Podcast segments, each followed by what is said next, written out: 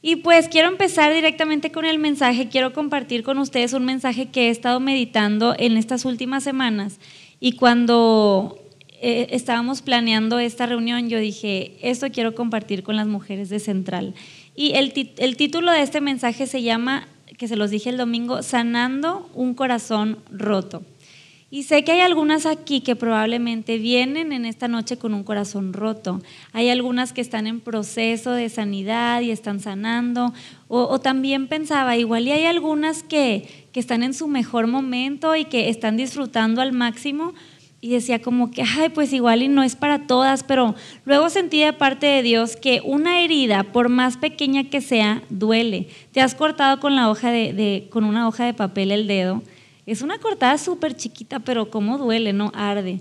Entonces, esto sentía de parte de Dios como que no importa si tu herida es grande o si tu herida es chiquita, si vienes cargando con esta herida desde hace 10 años o, o sucedió esta semana pasada, Todas tenemos una herida en nuestro corazón. Puede ser una amiga que te dejó de hablar, puede ser una relación que te lastimó, que falló, alguna pérdida de algún ser querido, de alguien cercano, una pérdida de un trabajo, alguna herida que puedas tener en tu corazón. El día de hoy vamos a estar hablando de esto. Y a veces podemos caer en el error de pensar como que, bueno, es que ya una vez que conoces a Jesús, ya todo es felicidad, todo es color de rosa, todo es fácil. Y, la verdad es que aunque Jesús quiere que vivamos una vida plena, Él nunca dijo que no va a haber sufrimiento. El sufrimiento va a venir, pero Él está con nosotras, aún en medio de esta circunstancia. Y me gusta mucho el versículo de Juan 16, 33. Vamos a estar proyectando los versículos en la pantalla que dice, en el mundo tendrán aflicción, pero confíen porque yo he vencido al mundo.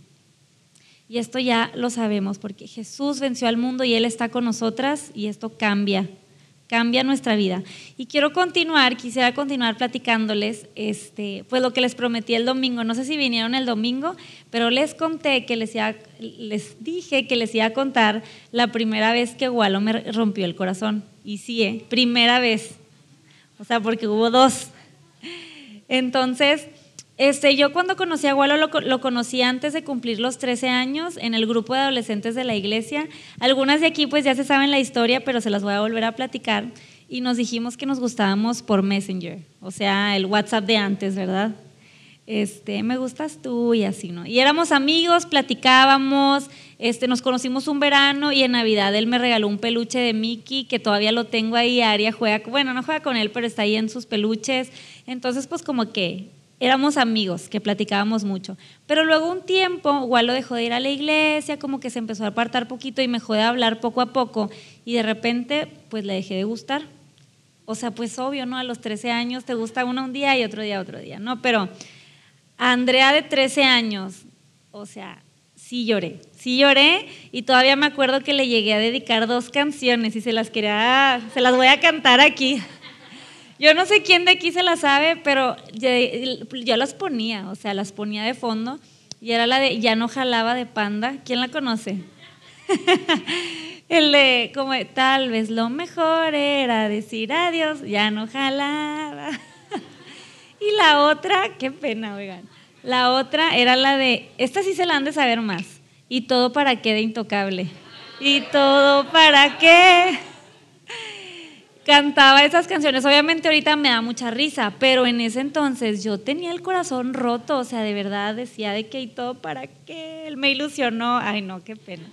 Y bueno, para no dejarlas picadas, voy a contar también la segunda vez que me rompió el corazón. Pasaron varios años y luego nos hicimos novios ya grandes, a los 16. Estábamos bien chiquitos, pero teníamos, yo tenía la ilusión los dos de que nos íbamos a casar, íbamos a ser novios ocho años y nos íbamos a casar y así, bueno, no sucedió.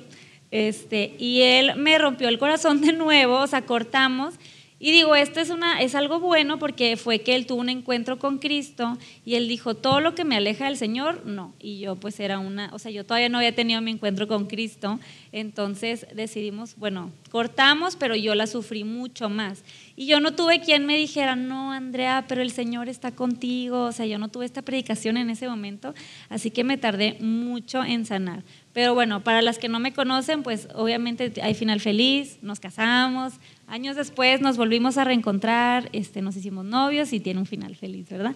Pero me rompió el corazón. Pero como les comenté el domingo, este mensaje no es de relaciones, no es de que si alguien te rompió el corazón en una relación, más bien lo que yo quiero platicar en esta noche es cuando tenemos nuestro corazón profundamente herido y hablando de las heridas de nuestro corazón. Y quiero que vayamos a una historia en la Biblia que está en Primera de Samuel, que tal vez algunas ya la conocen, eh, pero quiero que la leamos juntas. En Primera de Samuel 1.1, ahí están los versículos, no sé si se ven, aquí se los leo. Había un hombre llamado Elcana que vivía en Ramá. Y hay varios versículos, pedacitos que me salté, pero lo resumí. Elcana tenía dos esposas, Ana y Penina. Penina tenía, tenía hijos, pero Ana no.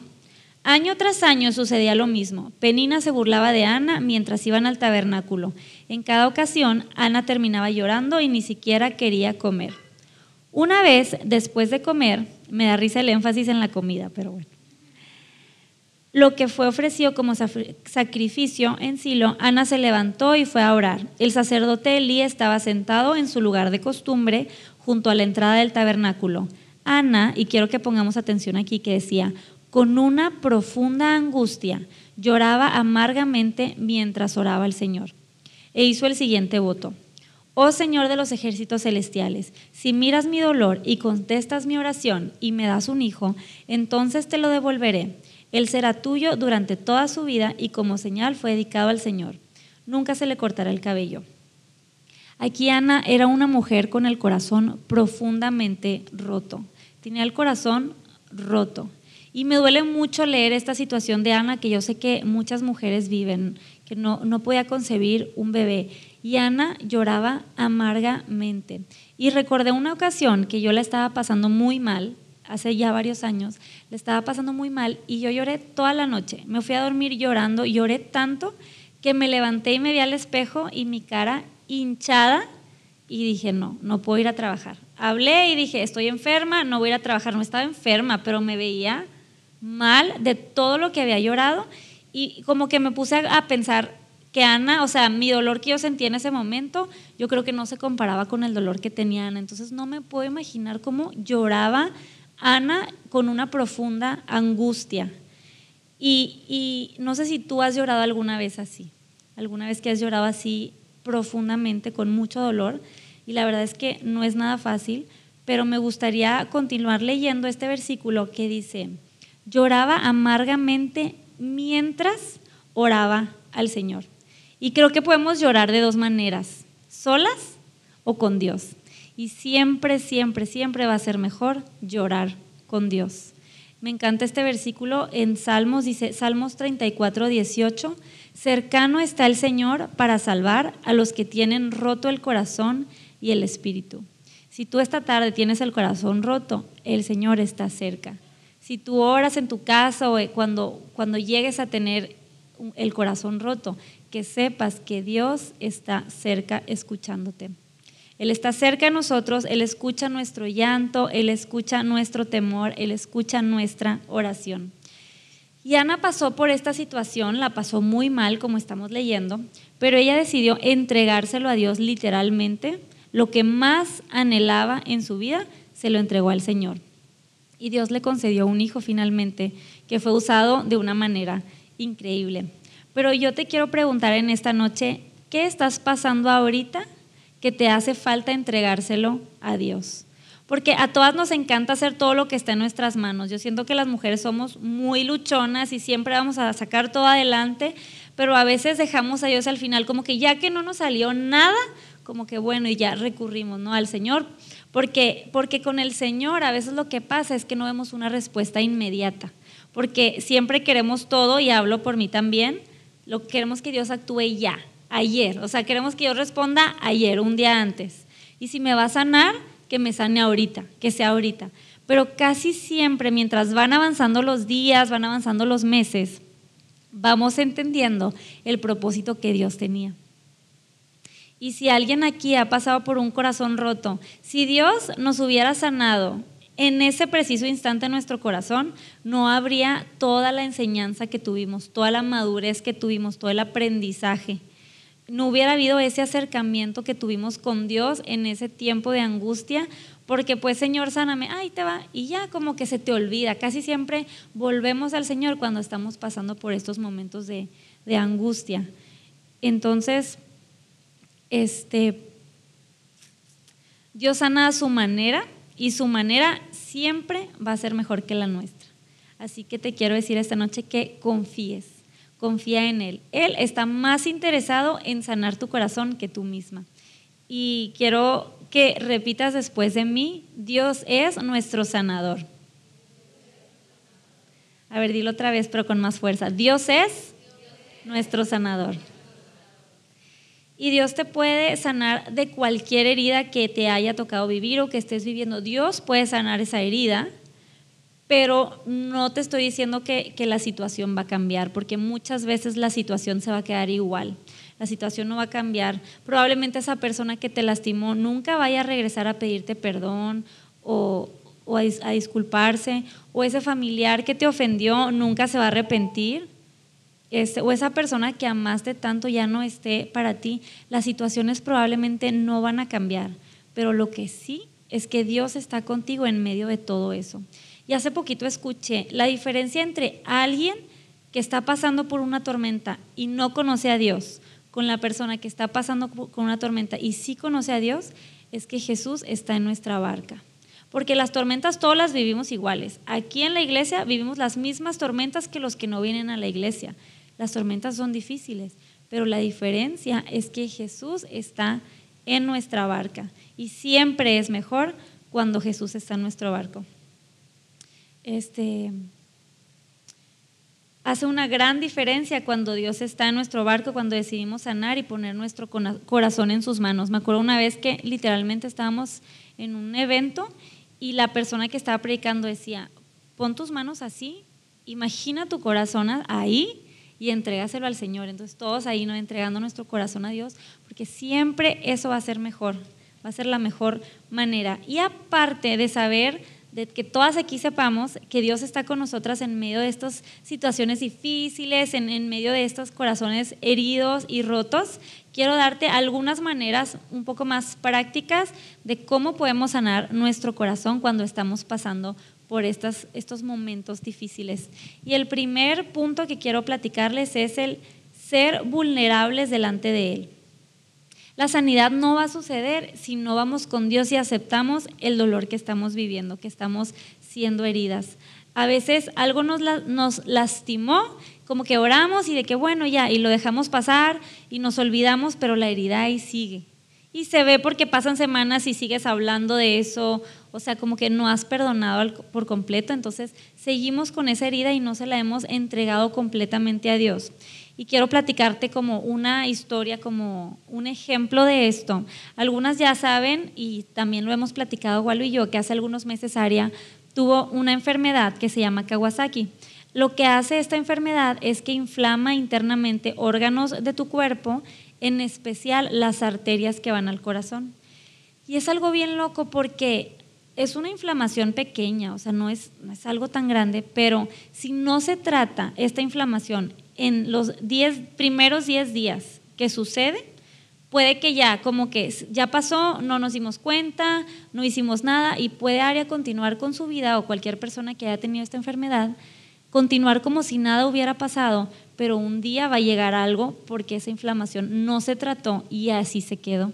Y pueden suceder cosas terribles. Y así a veces nos, nos pasa. Está esta cosita en nuestro corazón, aunque son, área eran milímetros. O sea, es algo tan pequeño, pero pasa la sangre y se acumula y bueno, son cosas médicas, ¿no? Pero podemos tener una pequeña fisura, una pequeña cortada, pero si no somos vulnerables y lo llevamos delante de Dios y se lo mostramos, puede que ahí se quede. Y años después, no, es que tú me hiciste eso y venimos cargando con esa herida. Entonces, es importante actuar, hablar con Dios y pedirle que nos sane realmente, no nada más como que actuar de que, bueno, ya, ya pasó, sino realmente ser sanadas por Dios y ser vulnerables delante de Él. El punto dos es perdonando. Dios nos da la fortaleza para perdonar a quienes nos han herido tenemos que recordar que el perdón no se trata tanto de las otras personas, de lo que nos hicieron, sino se trata de lo que nosotras podemos, o sea, de lo que nosotros podemos perdonar a, a los que nos hirieron, se trata más de nosotras. Perdonar nos ayuda a soltar la ofensa y la falta de perdón nos lleva a la amargura, el resentimiento, el enojo y esto nos va a seguir lastimando con el tiempo. Este, y lo más, lo más, o sea, por más difícil que se escuche, generalmente las personas que más amamos son a veces las que más nos han lastimado, porque hemos confiado en ellos, porque nos hemos abierto a ellos y de repente viene algo que nos lastima y no podemos perdonar. Y cargamos con el, con el, es que quiero, pero no puedo perdonar, es muy difícil. Pero en Efesios 4:32 dice, más bien sean amables unos con otros, misericordiosos, perdónense unos a otros, así como también Dios los perdonó en Cristo. Así que el punto dos es perdonar y soltar. El punto número tres es ser agradecidas con lo que sí tenemos. Siempre es bueno recordar las cosas que Dios sí nos ha dado, porque a veces nos enfocamos tanto como en el problema, en el corazón, en lo que me hicieron, y se nos olvida todas las buenas cosas que Dios ya nos dio y todo lo que nos está por dar. Eh, entonces es bueno a veces hacer como una lista de cosas como que estoy agradecido por. De hecho, a veces dicen como que si estás pasando por un tiempo difícil, depresión o cosas así, es bueno recordar y hacer una lista como que de las cosas buenas para recordarlas, porque a veces se nos olvidan, a veces se nos olvidan las cosas buenas que nos están sucediendo y esto nos ayuda como a abrir el panorama y ver que Dios sigue obrando en nuestras vidas. El punto número cuatro es saber que nunca perderemos el amor de Dios. Podemos perder el amor de alguien más, de una pareja, podemos perder el amor de una amiga, podemos perder el amor de algo aquí en la tierra, pero el amor de Dios nunca lo vamos a perder. Dios está con nosotros en todo momento. Y, y es recordar que somos sanadas, amadas, perdón, y no hay nadie, ni nada ni nadie que nos pueda apartar del amor de Dios. El punto número cinco es que tenemos un propósito. Recordar que tenemos un propósito en el Señor. Cuando pasamos por tiempos de tener el corazón roto, la vida se puede, puede parecer que hemos perdido nuestro propósito, como que estamos tan lastimadas, tan dañadas, sin ganas, sin ganas de despertarte, como que nos llena como esa presión de que no me quiero ni despertar, pero tenemos que recordar que tenemos un propósito en Él.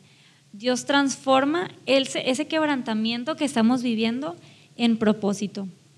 Porque no solo Dios nos sana, pero Él usa nuestro testimonio para sanar a otras. A veces las cosas que estamos viviendo difíciles luego nos ayudan para bendecir a otras personas. Yo, si hemos ido a algún café, siempre me encanta como que contar historias de que a mí una vez me pasó esto, pero Dios hizo esto en mi vida y cómo contar de dónde me ha sanado el Señor de lo que me ha tocado vivir y también que sepas que no eres la única que está pasando por dolor, por ese dolor y que no vas a ser la última.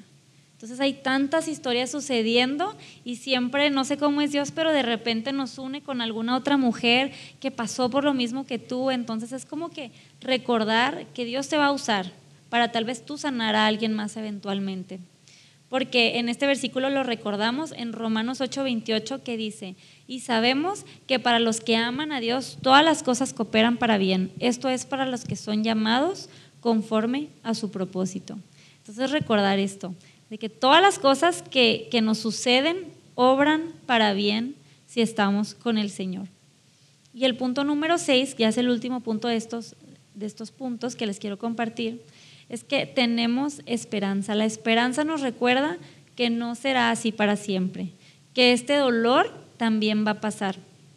Y en Romanos 15, 13 dice, y el Dios de la esperanza los llene de todo gozo y paz en el creer, para que abunden en esperanza por el poder del Espíritu Santo. La esperanza nos ayuda a no quedarnos atoradas en el quebrantamiento, sino seguir avanzando sabiendo que llegará la luz. Jesús es nuestra luz y Él nos da la razón para levantarnos por la mañana. Si Dios te ha dado aliento de vida el día de hoy, hay esperanza para mañana porque eso significa que Él no ha terminado contigo.